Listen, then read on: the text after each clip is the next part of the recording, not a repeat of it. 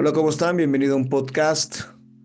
Su compañero amigo, el maestro José Manuel Saucedo. En esta ocasión no es un podcast jurídico, ni tampoco de cultura general, más bien de un tema de nostalgia o añoranza en relación al regreso a clases.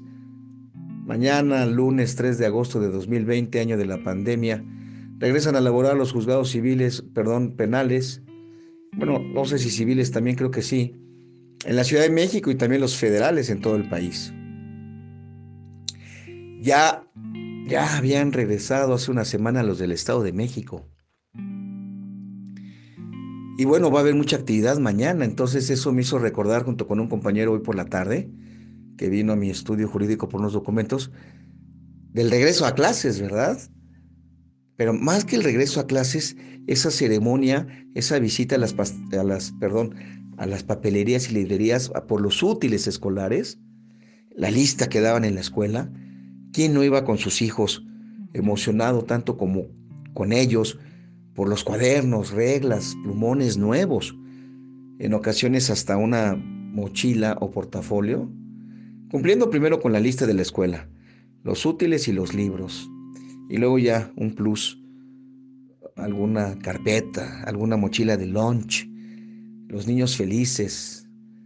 Ellos han sido muy inteligentes, de los 5, 6 y 7 años, 7, años de edad, y 9 y 10 y 11, este, eh, yendo a la casa del libro, a, a cualquier parte, al Office Depot, Office Max, etcétera, ¿no? Qué, emocionantes momentos. Y aparte el uniforme, más cuando eran escuelas de gobierno, incluso nosotros, este, eh, íbamos por el uniforme, las filas, las largas filas en los 70s y 80s. Eso me acordé porque pues mañana regresan a labores, a laborar los juzgados, y me acordé de ese regreso a clases. Estamos viviendo en el despacho un pequeño momento de estrés por justamente por ese regreso a laborar en los tribunales y me hizo acordarme del regreso a clases. Relacioné una cosa con otra, espero haberme explicado.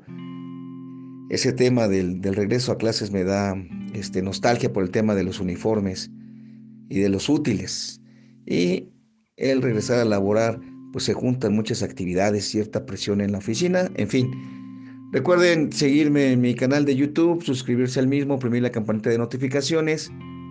Esto es una retroalimentación. Aquí abajo pueden opinar a ustedes cómo, cómo les iba con ese tema. Muchas gracias. Dios les bendiga. Su compañero amigo, el maestro José Manuel Saucedo.